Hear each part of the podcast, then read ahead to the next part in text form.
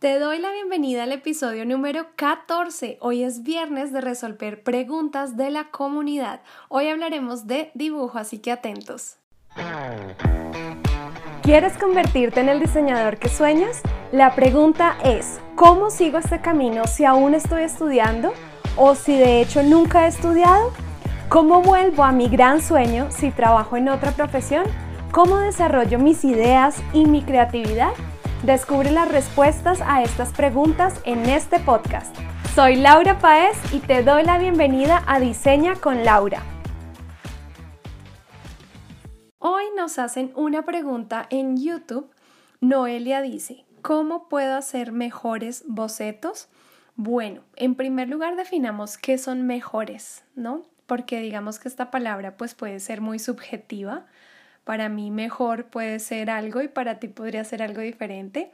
Entonces, lo importante acá es que de pronto Noelia nos está preguntando esto porque siente que sus bocetos eh, no son muy funcionales o no son muy bonitos.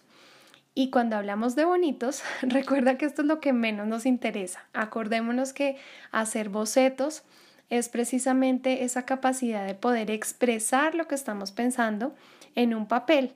Y esto no significa que tengamos que dibujar hiperrealista, pero con esto tampoco quiero decir que nos vamos a conformar a dibujar eh, de cualquier manera. ¿Sí? Siempre busquemos la excelencia, siempre aprendamos, tengamos como esa sed de aprender a ser mejores, pero tampoco nos frustremos ni pensemos que bocetar o hacer dibujos de moda tienen que ser hiperrealistas. No, para nada y ya sabes que soy de esa política.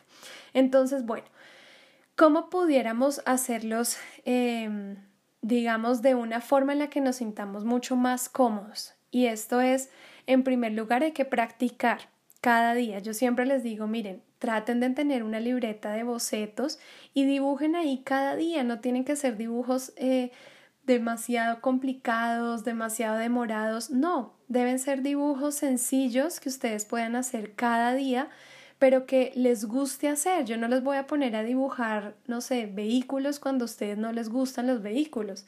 Si a ustedes les gustan las hojas, las plantas, los postres, em, los ojos, las caras, las manos, dibujen algo que les guste cada día, pero también rétense, ¿no? Porque si han dibujado caras todo el tiempo y de pronto sus manos no son tan buenas, eh, dibujar manos me refiero, pues también hay que salir de la zona de confort y tratar de dibujar otras cosas.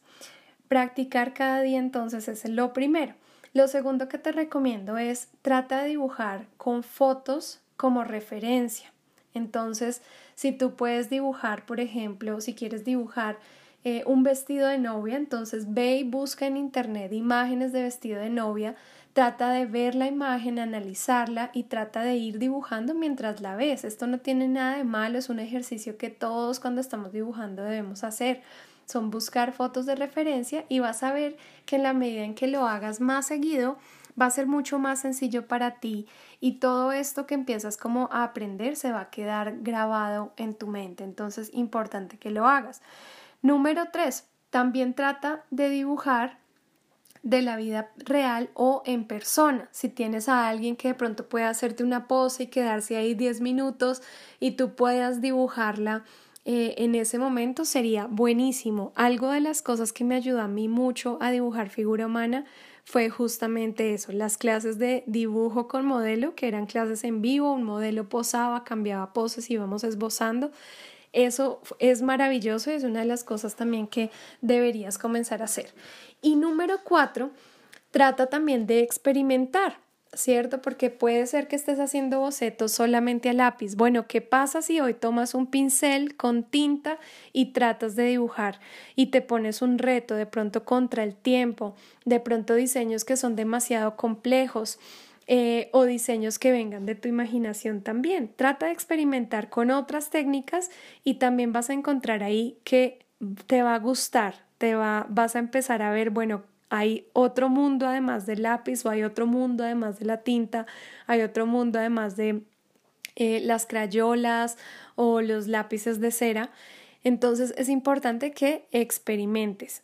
Solamente en la práctica vamos a ser mejores. Eso sí, nos tiene que quedar claro, claro, claro. Así como un cantante debe estudiar técnica vocal a diario o un pianista debe estudiar a diario, nosotros también como diseñadores y como ilustradores tenemos que estar creando a diario. Entonces, yo sé que si sigues estos consejos vas a seguir mejorando muchísimo en tus bocetos. Hemos llegado al final de este episodio. Recuerda visitar laurapaez.com para seguir aprendiendo de diseño e ilustración de moda. Y también recuerda visitar nuestra academia virtual de fademy.com. Si quieres enviarnos tus preguntas para nuestros siguientes episodios, no olvides consultar nuestras redes sociales todos los jueves.